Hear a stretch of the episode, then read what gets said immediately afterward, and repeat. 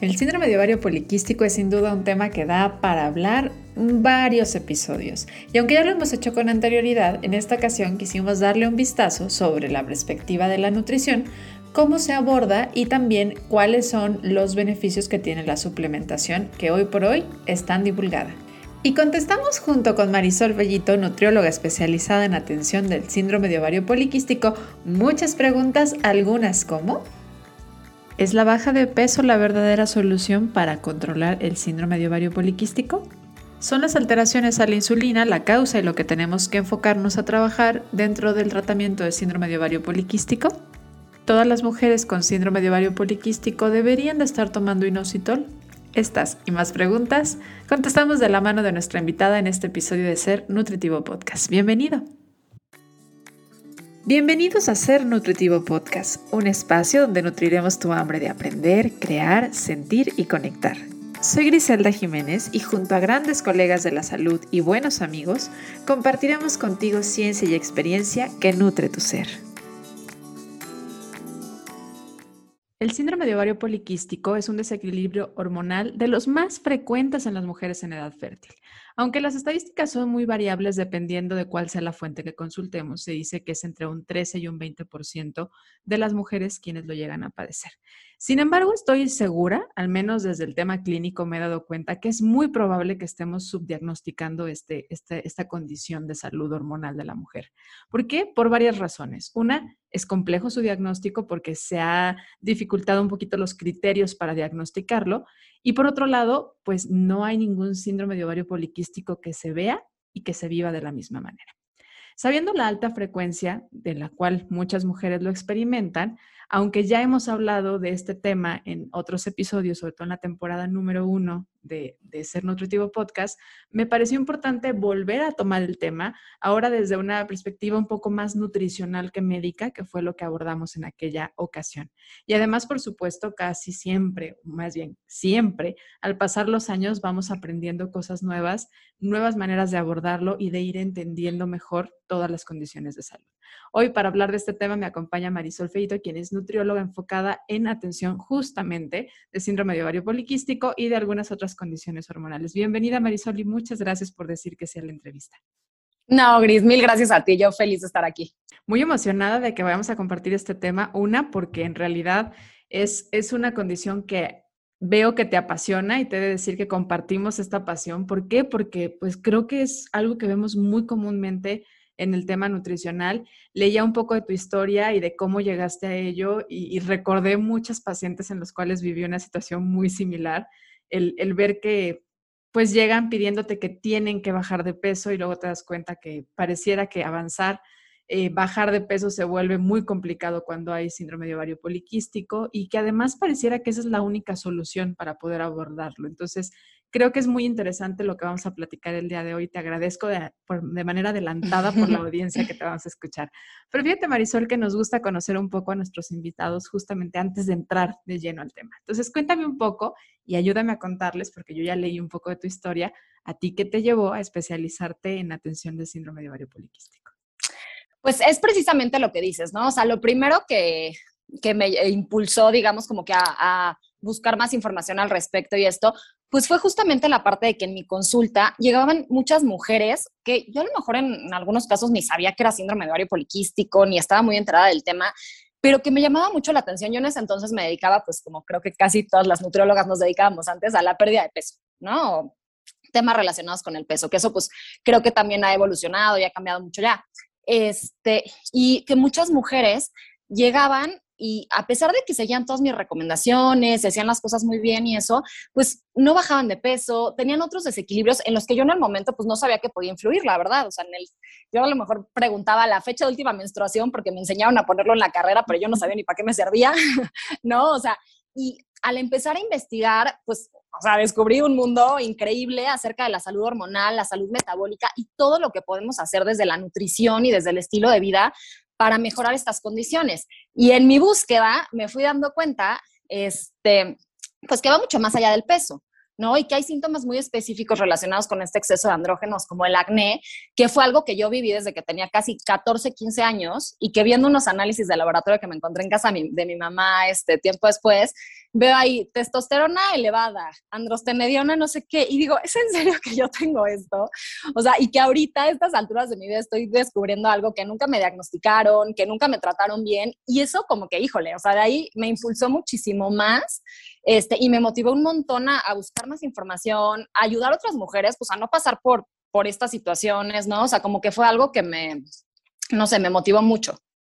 Y es que ahorita justo lo decías, ¿no? Los, los trastornos hormonales se pueden ver de muchas formas. Yo también lo decía en ese momento en la introducción, porque tú hablabas de eh, estas alteraciones que puedan ser cutáneas, ¿no? Que se pueden ver a partir de la piel. Y hay mujeres que no lo, no, no lo manifiestan nunca. No, no, no. Y hay quienes caída de cabello y hay muchos síntomas que se pueden dar de manera, ahora sí que en conjunta y a veces no se dan. Entonces es lo complejo del síndrome de ovario poliquístico, que son muchas las formas en las que se puede ver.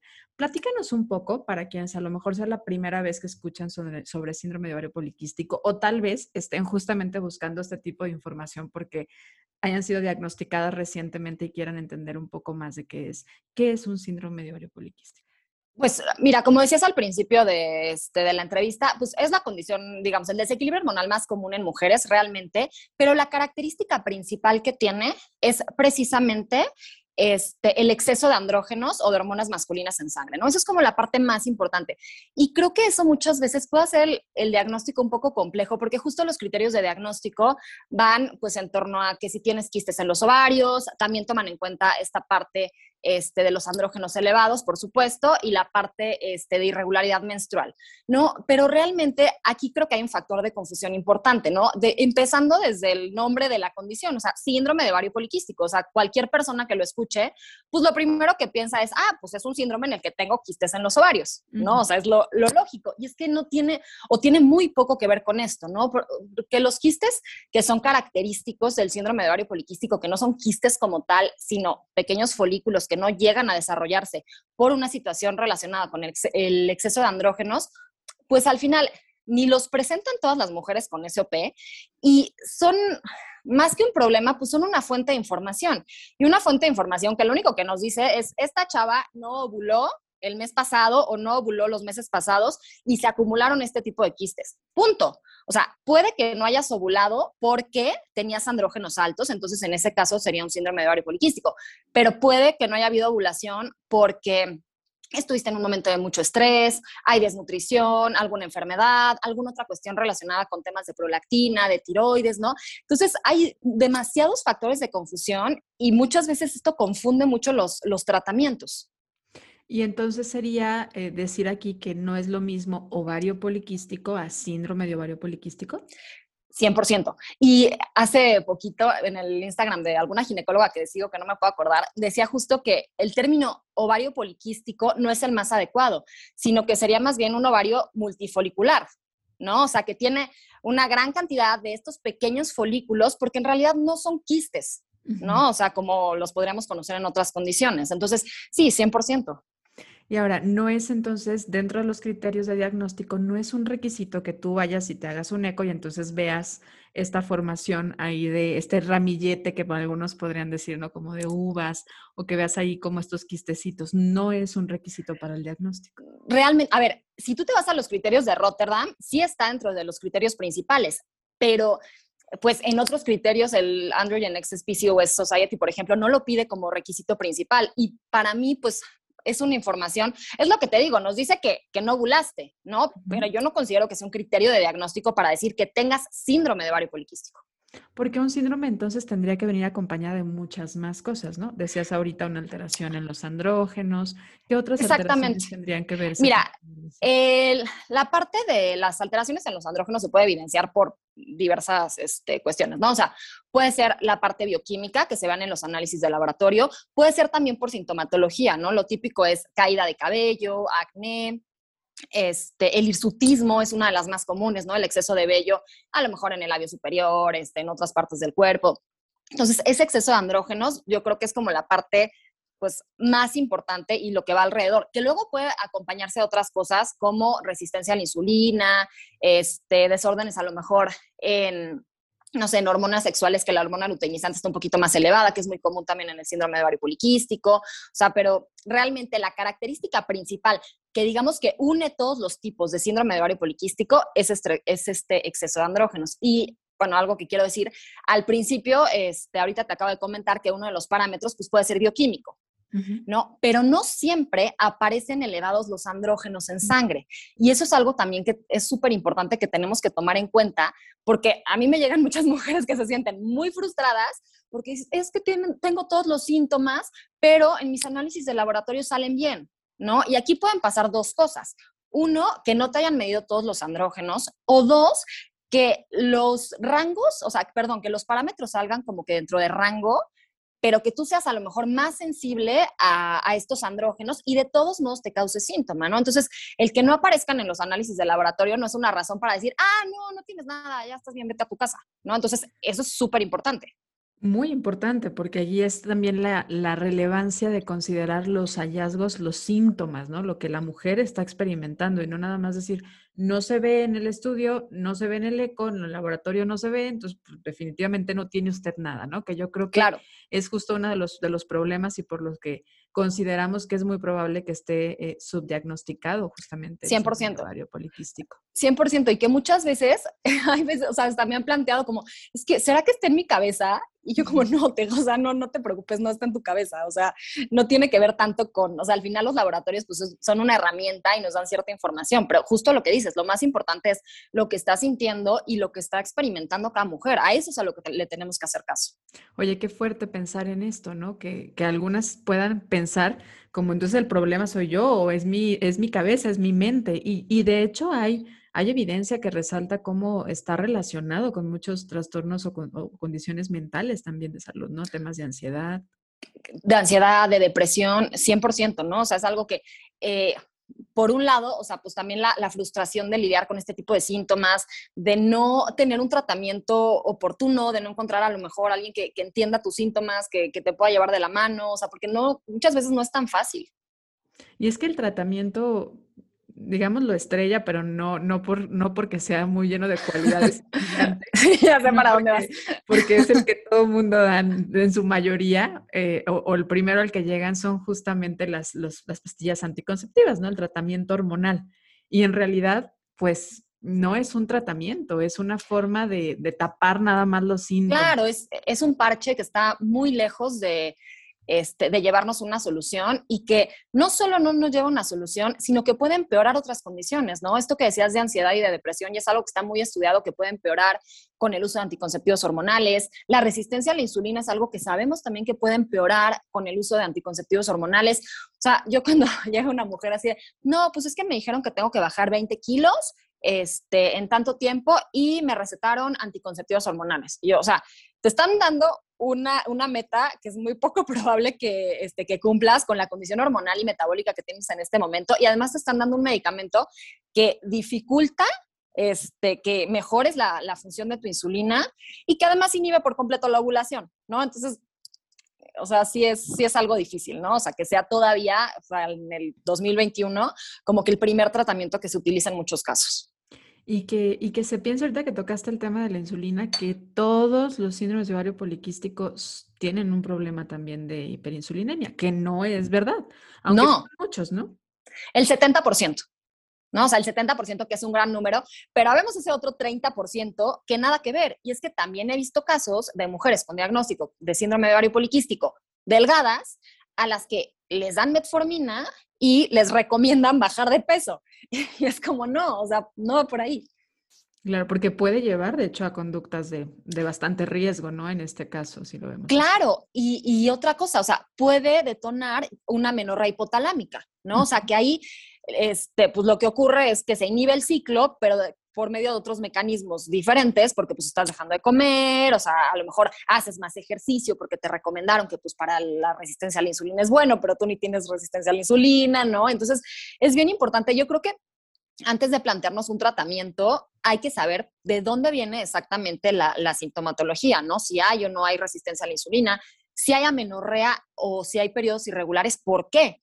¿No? O sea, si es que hay un exceso de andrógenos, este, si es la luteinizante que está alta, si es a lo mejor otro tema que no tiene que ver con el síndrome de ovario poliquístico, es más relacionado con tiroides o con prolactina, este, o una hiperplasia suprarrenal, ¿no? O sea, hay como muchos diagnósticos diferenciales, que la mayoría va a ser síndrome de ovario poliquístico, ¿no? Pero tenemos que quitarnos esos otros diagnósticos, o sea, tenemos que descartarlos para realmente poderlo tratar de forma eficiente.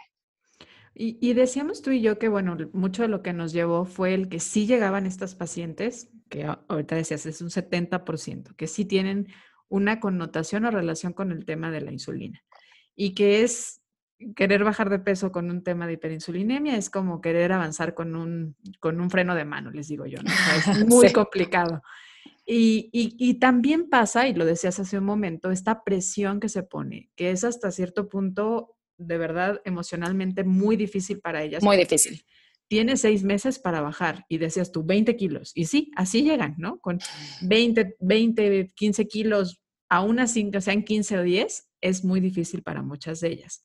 Entonces, ¿qué tiene que ver la resistencia a la insulina con el ovario poliquístico? Mira, yo antes hablando de este tema de la pérdida de peso, yo lo primero que le digo a, las mujeres que llegan conmigo, que me ponen como motivo de consulta, bajar de peso, creo que lo primero que tenemos que recalcar es que el peso ni es el problema ni es la solución. ¿no? O sea, el peso es una consecuencia de los desequilibrios hormonales y metabólicos que están ocurriendo en el cuerpo. Entonces, nosotros no podemos microadministrar la pérdida de peso diciendo, es que te voy a dar tantas calorías y vas a quemar tanto porque eso no funciona. O sea, nosotros tenemos que abordar primero el desequilibrio hormonal, que puede ser solo resistencia a la insulina, que puede ser en algunos casos también acompañado de un tema de tiroides y así. Y la pérdida de peso viene como consecuencia y no al revés, ¿no? O sea, yo lo que, lo que siempre les digo es, te recomiendan, baja de peso para que recuperes tu salud hormonal. Y es, no, recupera tu salud hormonal y entonces vas a, o sea, de forma automática vas a perder peso, ¿no? No hay, no hay de otra. Cuando empieza a mejorar la resistencia a la insulina, este, pues se empieza a utilizar la grasa como fuente de energía y la grasa abdominal se va perdiendo y vas perdiendo pues, grasa, que es lo que nos interesa, ¿no? Es mejoría, pero recalcar esto que dices, no es la solución. O sea, no es, no, es no es la medicina que te va a ayudar. Efectivamente, tener menos grasa corporal va a ser beneficioso para la alteración que tengas de la insulina. Claro, sí, pero tener grasa corporal, o sea, menos grasa corporal, es eso, es la consecuencia, ¿no? O sea, y no lo que se busca en un inicio, porque pues no se puede, hasta que no arregles la resistencia a la insulina, es lo que dices, tienes un freno puesto, o sea, no, no vas a poder avanzar.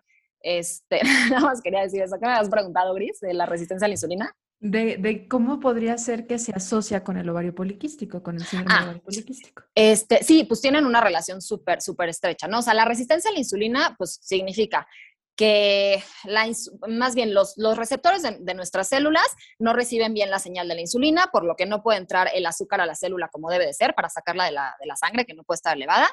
Este, y entonces lo que hace nuestro, nuestro páncreas es generar una mayor cantidad de insulina. ¿no? Entonces, para lograr esta función de meter el azúcar a las células.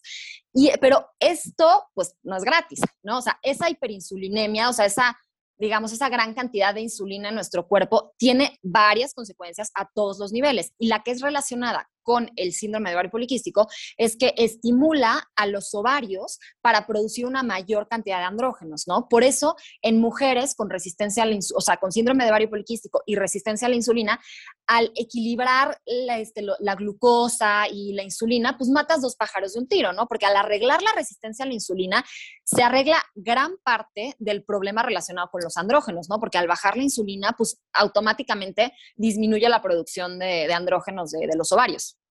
Pero recordar, no es en todos los casos. no, no, no. En el 70%, sí, claro. En el 70% quizá es una gran cantidad, pero hay un 30% aparte que no tiene nada que ver con esto. Y, y, en relación al estrés, ¿tendrá algo que ver por aquí también con la alta cantidad de mujeres que hoy por hoy presentan síndrome de ovario poliquístico? A ver, el estrés yo creo que es algo que está presente en la vida de todos y por supuesto que es algo muy relacionado en el patrón de resistencia a la insulina, por supuesto que está, pero en las mujeres que no tienen esta acumulación de grasa abdominal, que tal vez son delgadas, que tienen más como este síntoma, este acné, hirsutismo y este tipo de cosas, es más bien una sobreproducción. Puede haber también de los ovarios, pero es más bien una sobreproducción de las glándulas suprarrenales. Y esto es algo que está muy relacionado con cómo afrontas el estrés. Y bueno, de hecho también hay, un componente ahí genético muy importante, ¿no? O sea, y, que el estrés te afecta de manera distinta que otras personas. Entonces, definitivamente es algo que tenemos que abordar en consulta y que yo muchas veces les digo, si las recomendaciones que te voy a dar o los cambios en alimentación o ta, ta, ta, te van a generar más estrés, no vamos por buen camino. ¿no? O sea, porque tenemos que lograr un equilibrio entre que sí que bueno que comas mejor, pero sin que esto sea una fuente de, o sea, otra fuente de estrés para ti que seguro ya tienes un millón. Que, de hecho sucede mucho con las dietas que restringen a gran medida los hidratos de carbono, ¿no? O sea, estas dietas que sí son muy restrictivas, llames en algunos casos dieta cetogénica, donde, bueno, pues en lugar de beneficiar a algunos pacientes, al contrario, acentúa más los síntomas. Claro, y a ver, yo por ejemplo la dieta cetogénica creo que es una gran herramienta para personas con resistencia a la insulina, pero no es para todos, ¿no? O sea, tiene que ser una persona con ciertas características, que esté en un momento de su vida este, que, que, quiera trabajar esa parte a fondo, que emocionalmente esté estable, que tenga una buena relación con la comida. O sea, yo, o sea, la dieta cetogénica digo, tiene muchísima evidencia, está muy bien, pero no podemos ir repartiendo dietas cetogénicas a, todo mundo, ¿no? Y, por esto mucho que dices, porque al final es una dieta muy restrictiva en cuanto al consumo de carbohidratos. ¿Da buenos resultados? Depende para quién. Oye, ¿y la mujer que tiene síndrome de ovario poliquístico puede embarazarse o tiene problemas con el embarazo? ¿Se afecta la fertilidad de una mujer? Mm, es que se dice que es la, la primera causa de infertilidad anovulatoria, ¿no? Entonces, si tú buscas en Google y lees esto, a mí me llegan muchas mujeres súper asustadas, pero es bien importante decir que por supuesto que las mujeres con síndrome de ovario poliquístico se tienen que embarazar, se pueden embarazar, perdón.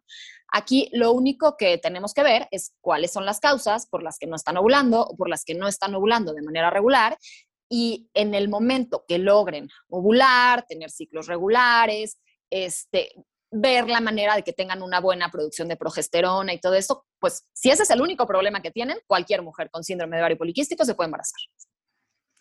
Y algo que pasa mucho dentro de, la consulta, y bueno, un poco asociado en, en aquellas que sí tengan esta alteración en la insulina, es que les es complicado adherirse a las recomendaciones nutricionales. No hay alteraciones también en el apetito, hay alteraciones en la búsqueda de ciertos alimentos, en el tipo de alimentos que principalmente tienen como mayor, mayor búsqueda.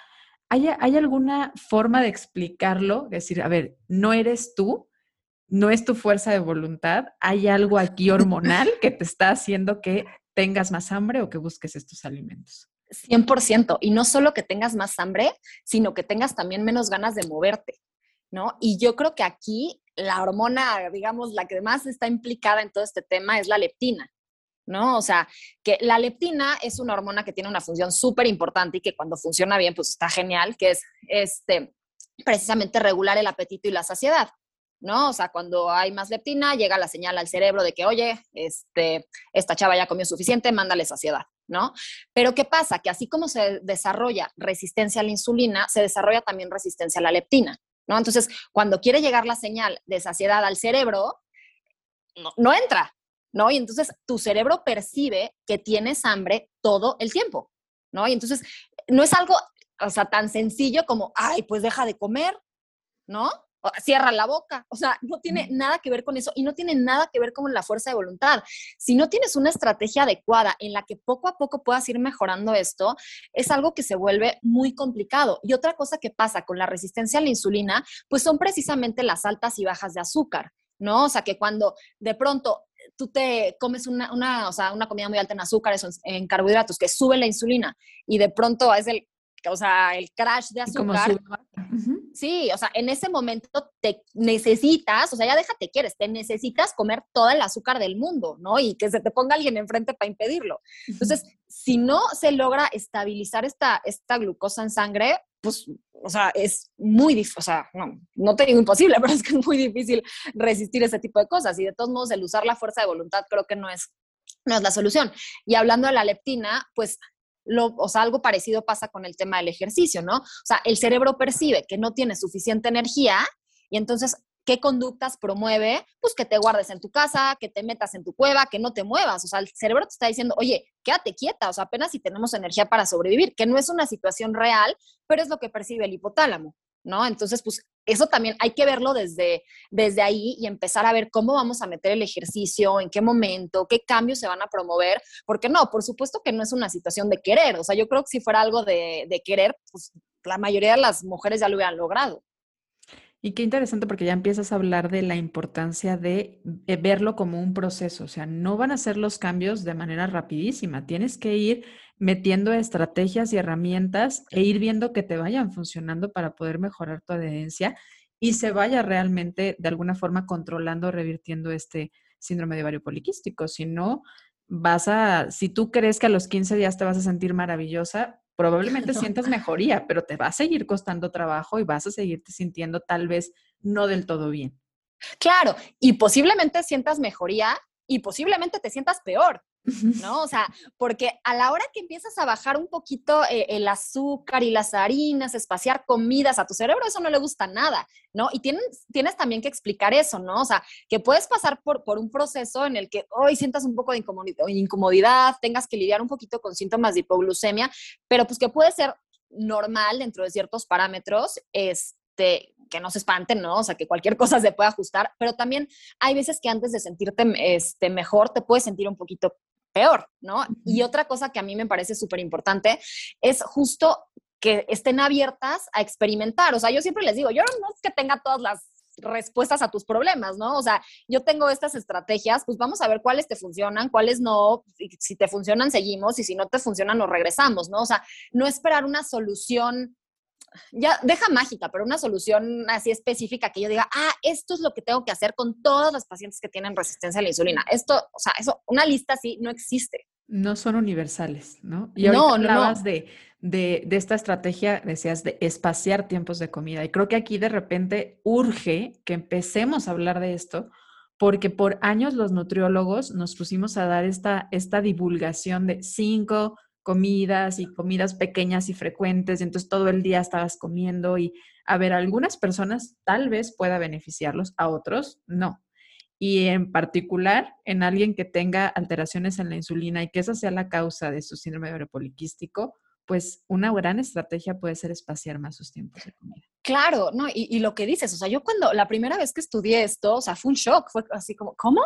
O sea, y ahora cómo le digo a todos mis pacientes que ya no tienen que hacer colaciones, o sea, ¿qué es esto? No, pero sí, claro, y lo que dices, pues la, lo que dijiste al principio, ¿no? La evidencia que había hace cinco años y la que hay ahorita, y sí, o sea, definitivamente es una estrategia este, pues muy, muy efectiva y muy importante el, ir espaciando este, las comidas y no estar estimulando la producción de insulina cada 3, 4 horas como se hacía antes, que encima recomendabas una colación que era una fruta o una barrita, ¿no? Encima puro carbohidrato, sin nada de grasa o proteína para compensar. O sea, ahorita que veo, digo, no, pues no me extraña que a mis pobres pacientes de hace años nada más no les atinara. El final de la quinta temporada de Ser Nutritivo Podcast ya se acerca. Y queremos en esta ocasión hacer algo especial junto contigo, quien eres parte muy importante de nuestra comunidad.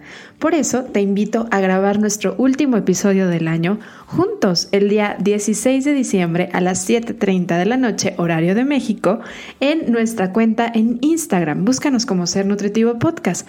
Lo haremos de la mano con una gran conversación compartida con Ana Arismendi como invitada, Elena Almanza, Claudia Unot y por supuesto la voz detrás de este micrófono, Griselda Jiménez. ¿Te unes? El tema, festividades navideñas en paz con la comida.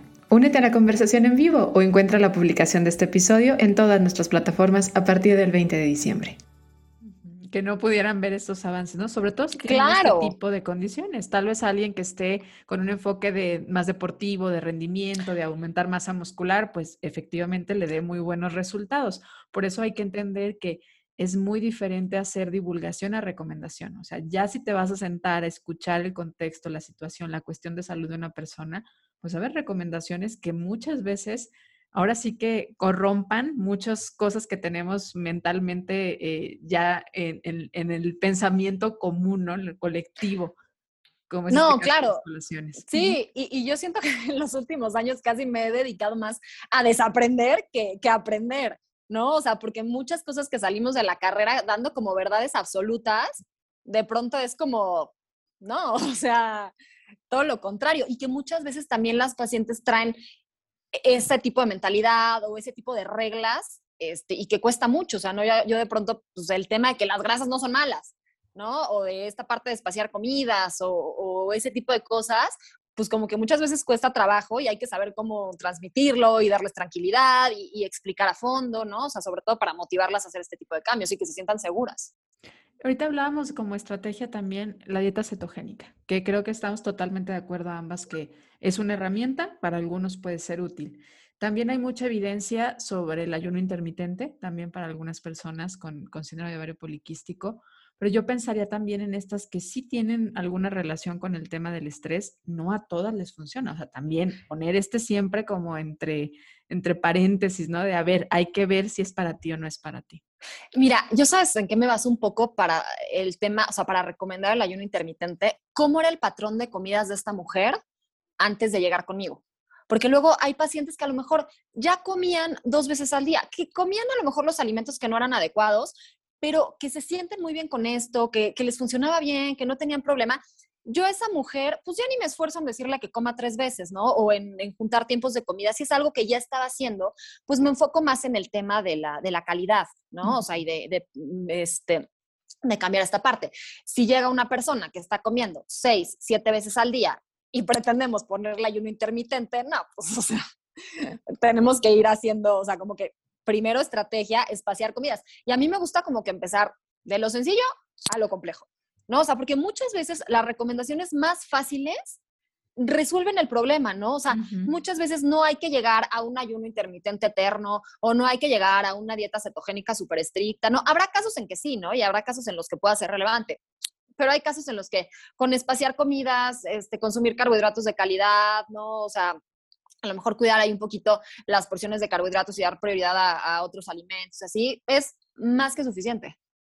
Y algo bien interesante con la nutrición, no sé si coincidas en esto, es que, porque ahorita hablábamos de cómo ha ido evolucionando de cuando salimos de la carrera a hoy en día, es que además como población hemos evolucionado mucho. O sea, hoy, hoy nos damos cuenta que mucho del problema es la calidad de los alimentos, es la hiperdisponibilidad de los alimentos para una parte de la población, porque estamos entendidas que no toda la gente tiene una gran disponibilidad de alimentos, pero muchas, y no siempre de muy buena calidad, tenemos constante disponibilidad del alimento. Entonces, la falta de movilidad son otras cosas a las que hoy nos estamos enfrentando, que a lo mejor lo que la evidencia hace 20 años, 25 años nos decían, y que pues al final era lo que venía en los libros, porque aunque tal vez no estudiamos hace tantísimo tiempo, en los libros venía mucho de esa, de esa evidencia, ¿no? Y se seguía replicando. Entonces, lo importante de la actualización en cada tratamiento y entender que por eso no es que, no es que de repente pareciera que decimos lo contrario, sino es que pues ahora sí que nos resulta evidente otras cosas desde el lugar en el que estamos actualmente posicionados. 100%, ¿no? Y, y, para mí ahorita como que ya estoy más acostumbrada a que las cosas sean este, un poquito más cambiantes, pero te digo, yo empezar a, estudiar cosas totalmente distintas, pues es, es, difícil, ¿no? O sea, como que sacarte eso de la cabeza y, ver cómo transmitirlo y toda esa parte. Y lo que dices, también la, la población ha cambiado mucho en, en, la forma de vida y a lo mejor en los últimos cinco años no, pero en los últimos 20, pues probablemente sí, ¿no? Entonces, bueno, y, no, y ahora con todo este tema de la pandemia, que estamos más en casa, que salimos menos, y, yo algo que también recalco muchísimo es esa parte de la, de la disponibilidad, o sea, no te tortures teniendo alimentos ultraprocesados en tu casa que vas a estar viendo a todas horas, ¿no? O sea, porque no es lo mismo. Si tú quieres empezar a, cambiar tus hábitos, a comer de forma diferente, tener ciertos alimentos este, en tu casa más saludables, no porque los otros estén prohibidos ni mucho menos, sino porque, oye, no, tengas el, refresco en la mesa si estás tratando de, dejar ese hábito, ¿no? O sea, trata de facilitarte las cosas lo más que puedas, este, haciendo, haciendo este tipo de cosas, ¿no? Para no tener que abusar de lo que tú decías de la fuerza de voluntad porque la fuerza, la fuerza de voluntad al final pues es algo finito, ¿no? O sea, la puedes utilizar hasta cierto punto, pero no es lo que te va a sacar adelante en tu tratamiento. Tienes que ver la manera de ponerte las cosas lo más fácil posible para que realmente sea algo que puedas mantener a largo plazo. Sí, y esto es entender como la parte del comportamiento y la asociación que tiene esto totalmente con nuestra mente. O sea, la, la, la mente, el cerebro se va a ir por lo que ya conoce y de manera repetitiva.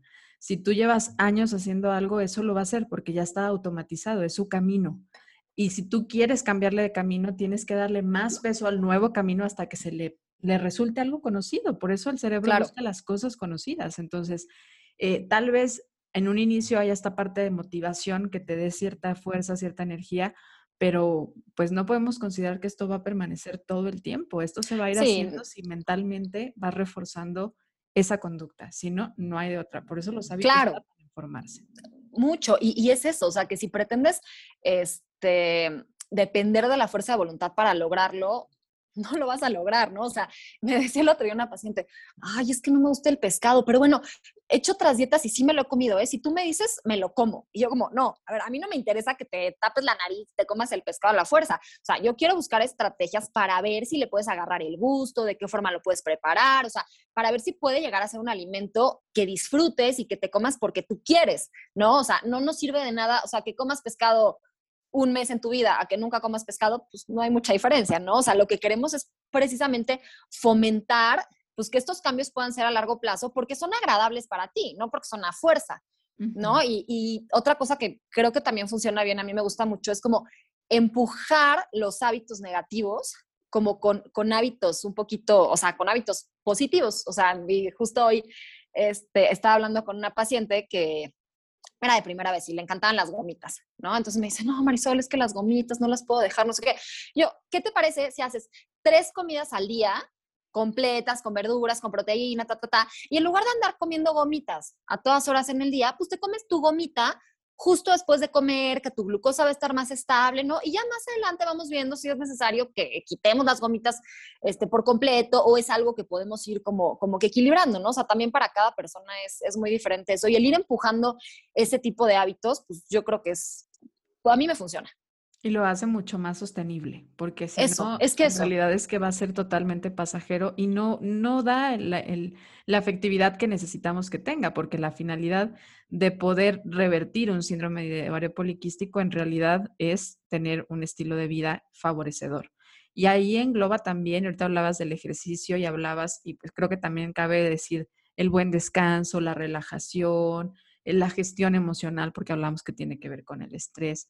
Oye, ¿qué hay de los suplementos? Hoy están muy eh, en tendencia, muy en divulgación más bien, podríamos decirlo así, eh, varios suplementos que se utilizan y justo vienen como muy etiquetados como para síndrome de ovario poliquístico, como es el caso del, del mio y daishiro inositol, ¿no? Muy, con mucha más fuerza el mio inositol. ¿Cómo podríamos explicarle al, a la comunidad si estos tienen suficiente evidencia, para quién puede funcionar, para quiénes no? Mira, aquí hay que tomar en cuenta que hay un millón de suplementos para el síndrome de ovario poliquístico, para lo que sea, que pueden funcionar, pero tenemos que ver cuáles son las prioridades del tratamiento en cada paciente. ¿no? O sea, a mí el inositol, especialmente como dices, el, el inositol, este, creo que es uno de los suplementos que tiene pues mucha evidencia, ¿no? O sea, que realmente creo que es algo que funciona para las mujeres con, síndrome de ovario poliquístico, pero hay casos en los que no es que te va, no, no, es que te va a hacer daño, no es que te va a hacer mal, pero a lo mejor hay otros suplementos que pueden funcionar mejor. O sea, por ejemplo, yo a quién le daría este inositol, probablemente a una paciente que tiene este, resistencia a la insulina, pacientes a lo mejor con ciclos eh, irregulares, que yo vea que los receptores de la FSH no están funcionando también porque es una de las propiedades del, inositol, ¿no? Mejorar los receptores de la FSH este, para equilibrar ahí un poco la parte hormonal. ¿no? O sea, a lo mejor una mujer con periodos más regulares, que no tiene este, mm, tal vez resistencia a la insulina, pues me iría más por algún antiandrógeno tipo zinc, magnesio, ¿no? O sea, como que el inositol está muy bien y digo, no creo que sea algo que le haga daño a nadie, pero pues hay que ver también nuestro presupuesto y la cantidad de, de, chochos que le vamos a meter a nuestro cuerpo. Yo me espanto de repente cuando me llegan pacientes, te lo juro, tomando 14 suplementos, ¿no? O sea, y digo, o sea, espérame, sí son muy buenos todos, pero vamos a ver cuáles sí, cuáles no para ti y en qué momento y que tampoco tienes lo que dijiste hace ratito, es un proceso, ¿no? O sea, tampoco te tienes que echar el bonche de suplementos desde la primera consulta. Vamos a escoger uno, dos, tres y vamos a ver cómo, cómo este, vas evolucionando, vamos a ir midiendo ciertos parámetros si es que los hay disponibles, ¿no? O sea, esto creo que es importante. Y, además del inositol, bueno, yo pensando ahorita se me viene rápido a la mente el Vitex, que también tiene mucho que ver con el tema, el tema hormonal. No tanto creo en el síndrome de ovario poliquístico, más como en unas cuestiones de prolactina y esas cosas, ¿no? Exactamente, o sea, el, el, el Vitex este, lo que hace es como que estimular la producción de dopamina y funciona muy bien este, para temas de prolactina elevada. Eh, para síndrome premenstrual es también muy utilizado y para lo que yo creo que es estrella el Vitex, y te lo digo por experiencia, este, para temas de acné también es algo que funciona bastante bien. ¿no? o sea, pero hay que... que sí tenga este síntoma dentro del síndrome Exactamente, sí, exactamente. Que antes, es que ahí la evidencia está un poquito, o sea, contradictoria, porque antes se decía que el Vitex, es, o más bien hay algunos estudios que dicen que el Vitex puede elevar la hormona luteinizante, que ya de por sí es un problema presente en las mujeres con síndrome de ovario poliquístico, otros estudios dicen que no, ¿no? Entonces, yo creo que ahí sería un poco, pues, a lo mejor ahí sí tener análisis de laboratorio en mano, este, hacer un, monitoreo, eh, pero yo muchas veces, o sea, en casos de acné, siento que sí puede ser una, una buena herramienta. Y en casos, por ejemplo, tal vez que no un síndrome de ovario poliquístico, este, si hay eh, algo elevada a la prolactina o así, puede funcionar. Ahora, lo que tenemos que tomar en cuenta es que cuando se eleva la, la prolactina, digamos, de una manera moderada, es porque hay un proceso, o sea, y está relacionado, o sea, ya descartamos obviamente el, prolactinoma, ¿no? El tumor benigno, ya descartamos que hay un tema de tiroides.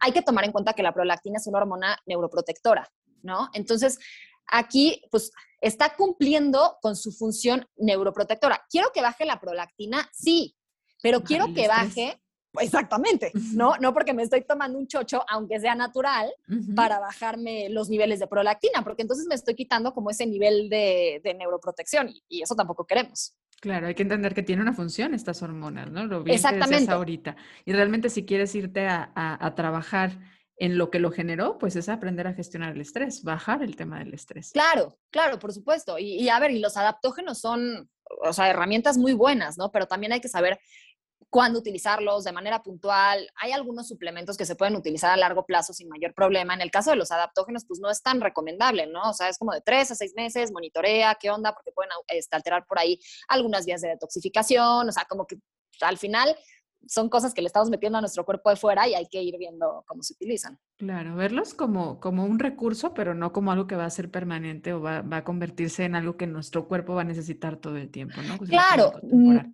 Sí, ni pretender solucionar tu problema, o sea, ya viéndonos muy tipo medicina funcional, pero que a veces en lugar de meterte un chorro de medicamentos, te metes un chorro de suplementos. ¿no? O sea, no se trata de eso. Al final, las bases del tratamiento son lo que tú decías, Grace. O sea, alimentación, ejercicio, descanso, gestión, gestión emocional, gestión del estrés, ritmos circadianos, o sea, todo este tema. Y oye, algunos suplementos, a lo mejor para cubrir ciertas necesidades, deficiencias, adaptógenos, para ayudar ahí a, equilibrar hormonas, bienvenidos, ¿no? Pero no son la parte principal del tratamiento, ni mucho menos. Sí. Hay, muchas mujeres que dentro del síndrome de ovario poliquístico tienen eh, alteraciones en su ovulación, ciclos anovulatorios, y, mucho del aumento de la progesterona en la fase lútea depende justamente del cuerpo lúteo, ¿no? De que, de que exista esta ovulación. Entonces, muchas tienen esta baja de progesterona. ¿Hay algo como estrategia nutricional o suplementación que pueda favorecer donde haya suficiente evidencia de decir, esto puede mejorar? Pues para mejorar la vascularización del cuerpo lúteo, a ver, número uno, estrategias, o sea, la gestión del estrés es súper importante. Eh, la parte de la inflamación, o sea, abordar la inflamación de bajo grado, ¿no? Esta inflamación de, por los alimentos que consumimos, por el estrés y eso que mantiene a nuestro sistema inmune eh, como encendido, es importante pues trabajar en eso, a ver qué alimentos te están causando ciertos problemas, arreglar si hay algún tema digestivo, que bueno, esto ahora en, hablando de síndrome, o sea, de deficiencia de progesterona y para todo, ¿no? O sea, yo lo primero que veo en una, en una paciente es cómo está tu digestión. Si no empezamos por ahí, pues lo demás no va a mejorar. Y ahora, suplementos para mejorar la vascularización del cuerpo lúteo y este, la producción de progesterona y eso, pues yo de los que conozco que tienen más evidencia son la arginina y la vitamina C. Y estos no están tan populares en este momento como, como podría ser el inositol, ¿no? El cual es mucho más divulgado que justamente Claro, ahí es lo que te digo, hay que ver cuál es nuestra prioridad. A lo mejor en una mujer este, que no está ovulando y que le falta esta sensibilidad este, al receptor de FSH, pues ahí sí le meto el, el inositol. ¿No? Pero si es una mujer que sí está teniendo ciclos ovulatorios, pero que su problema es precisamente la producción de progesterona porque su cuerpo lúteo por X o por Y no está bien vascularizado, se está desintegrando rápido o así, ahí sí le metería a lo mejor arginina, vitamina C, ¿no? Ese tipo de cosas. Obviamente, primero las demás estrategias. Y lo importantísimo es recalcar que hablar de suplementación necesitamos el pensamiento crítico de un profesional. O sea, se habla de los suplementos y además los encontramos tan fácil, la disponibilidad ahora de meterte a una página de internet y comprarlos y te llegan a tu casa. Claro, claro. Pero la realidad es que el pensamiento crítico y, y, el escoger cuáles son los indicados para ti siempre deben ir del acompañamiento de un profesional. Lo que es es para no terminar tomando un montón y luego no saber cuáles sí te hicieron bien, cuáles no, ¿Cuáles, ¿Cuáles te dejaron peor?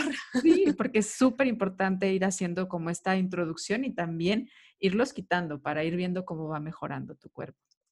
Sí, a mí me llama mucho la atención que de pronto me escriben, oye, es que tengo SOP, ¿qué suplemento puedo tomar? Y yo como, o sea, no me estás diciendo nada, no tengo ni idea. O sea, necesitamos conocer todo el contexto que hay, que hay alrededor para ver con qué te puedes favorecer más. O sea, esto que tú dices de SOP y nositol, pues depende, ¿no? Sí, totalmente. Pues fíjate, Marisol, que estamos entrando a la recta final del episodio, pero si hay algo todavía que tú digas, no, Gris, no nos vamos sin que yo hable esto, es ahorita el momento de decirlo. Ay, qué presión, no me acuerdo. no te creas, tú lo podemos decir en un rato más. Fíjate que para, para cerrar, nos gusta hacer tres preguntas a nuestros invitados. Parten justamente de la idea central de Ser Nutritivo Podcast, que es que nos nutrimos no solamente física, sino también emocional y mentalmente. Y para recordar y potencializar algunos recursos y conocimiento de cómo hacerlo, nos gusta saber cómo le hacen nuestros invitados para nutrirse en estos tres aspectos. ¿Cómo le haces tú para nutrirte físicamente? Pues mira, yo trato de, o sea, físicamente trato de comer lo mejor que, que, puedo. Hago esto que les recomiendo mucho a mis pacientes de, yo en mi casa no tengo chucherías. O sea, trato de comprar alimentos reales, frutas, verduras, carnes, etcétera, este, semillas, chocolate oscuro que lo amo, pero en mi casa no tengo nada de eso. Ahora, voy a un restaurante, voy a casa de alguien más, o de pronto se me antoja, lo compro, ¿no? Yo como de todo, sin culpa, lo disfruto, ¿no? O sea, tratar de llegar a, esa proporción de, pues, oye, no vas a este, comer chucherías todos los días, pero pues si la comes, disfrútala y, sigue adelante, ¿no? O sea, tratar esa parte. Ahora, el ejercicio, por ejemplo, ha sido algo que, que siempre me ha costado trabajo, pero ahorita ya estoy logrando ir a, yoga una vez a la semana, pilates tres veces a la semana, porque tuve una bebé hace poquito, entonces como que ahí justamente equilibrar esa parte, hubieron unos meses difíciles, pero pues definitivamente el, el ejercicio este, también es, ha sido como importante últimamente en mi vida. El sueño, no lo perdono jamás. Mi bebé se levanta a las 6.20 de la mañana, yo a las 10 de la noche estoy en la cama, o sea, pase lo que pase. O sea, no, no tiendo a ser de esas personas que, que se descuidan tan fácilmente, ¿no? O sea, trato, y no sé, o sea, por, porque de otra forma no funciono, ¿no? O sea, si no estoy bien comida y bien, mira, la del ejercicio no te digo, pero si no estoy bien comida y bien dormida, no lo hago. y mentalmente, ¿cómo disfrutas nutrirte? Pues hace poquito este, empecé un tratamiento de terapia y estoy, según yo fui para explorar un poco y así, porque dije, ay, no lo necesito, pero voy a ver y obviamente sí lo necesito y está increíble el, proceso y ir ahí y hablar de, de, todos los temas que tienes en tu día a día o así. O sea, la terapia es algo muy reciente, pero que llevo poquitas sesiones y me ha gustado un montón. Y la verdad es que muchas veces este, el, meditar, últimamente no lo he hecho tanto porque he priorizado otras cosas, pero el meditar me gusta, el estar en contacto con la naturaleza, el leer cosas que a lo mejor está, eh, de autodesarrollo, ese tipo de cosas, escuchar también podcasts con estos temas o TED Talks, o eso también es algo que, que me motiva. ¿Y espiritualmente, cómo nutres tu alma? Pues yo creo que ahí es más un tema de, meditación, de estar en contacto conmigo, ¿no? La parte de la naturaleza, yo creo que eso es como lo que más me, me ayuda a conectar. Fusiona un poco la mente, ¿no? Eh, estos tres totalmente están fusionados, ¿no? Pero claro, claro, claro. Los es a veces complicado y al mismo tiempo, pues están, eh, eh, es, es, algo natural que hemos hecho para estudiarlo. Y fíjate que estamos haciendo un libro de la vida en Ser Nutritivo Podcast, es un libro de frases para futuras generaciones. ¿Qué quieres ponerles ahí? ¿Qué quieres decirles a las futuras generaciones? Uy. Híjole, pues lo primero que, que me viene a la mente, pues es que traten como de no ser tan exigentes, o sea, y, es porque lo veo mucho eh, en consulta y así, de no ser tan exigentes, de confiar en ellas, de seguir sus instintos, de no culparse tanto por las cosas que, que, no hacen bien y de ver más bien este tipo de tropiezos como un aprendizaje, como cosas que, que les pueden servir para, pues, para evolucionar y para crecer. Y me encanta que lo, lo dices muy en el en, en, dirigido a las mujeres, porque creo que necesitamos mucha de nosotras escucharlo, ¿no? Hemos tenido y hemos cubierto muchos roles últimamente y esto de repente nos ha generado pues el querer estar todo el tiempo bien y para todos y, y, no darnos tiempo a nosotras. Entonces, qué bien que bajemos una rayita a nuestras exigencias, porque tal vez por ahí venga nuestra necesidad y, y, nuestros síntomas, ¿no? Desde ahí vengan a decirnos justamente eso, bájale. claro, y te lo digo yo porque me queda perfectamente el saco también, ¿eh? No, bueno, pues, es que hablamos desde ahí, ¿no? Eh, esto es, esto es importante hablar. Somos humanas, que estamos hablando también desde nuestra experiencia, por supuesto, profesional, pero también la que vivimos en el día a día. Entonces, es algo que claro. la mayoría. Y obviamente lo recomendamos y lo intentamos hacer, pero pues no siempre se puede. Y esto es todavía más humanas y empáticas. No, 100%. Yo y tratas de hacerlo y ser un ejemplo y así, pero también eh, lo que dices de eso, ¿no? Transmitir que, que, ni eres perfecta, ni haces todo bien y que pues así somos todos. Exacto. Bien, Marisol, pues estamos entrando ahora sí ya para despedirnos. ¿Hay algo que quieras decir ahorita? Creo que no, Gris. No, perfecto. Pues muchísimas gracias en nombre de la comunidad. Te agradezco muchísimo el, el tiempo, el que nos hayas ayudado como a entender un poco más del síndrome de ovario poliquístico y por supuesto a la comunidad que nos escucha. Muchas gracias por estar por acá. Estamos llegando al final de la temporada número 5 de Ser Nutritivo Podcast. Nos falta un episodio más. Este episodio va a ser en vivo, así que te recuerdo que este 16 de diciembre te conectes a las 7.30 de la noche en nuestra red en Instagram de Ser Nutritivo Podcast porque vamos a compartir con más colegas para hablar sobre cómo tener una Navidad libre de culpa y en paz con la comida. Me va a acompañar Ana Arismendi, me va a acompañar Claudio Not y Ellen de Lo que nos nutre podcast. Y por supuesto, estamos esperando que tú nos acompañes también por ahí. Marisol, ¿te unes? Sí, claro que sí. Perfecto, por allá los estaré esperando entonces para ahora sí cerrar la quinta temporada. Muchas gracias, Marisol. A ti, Gris, mil gracias.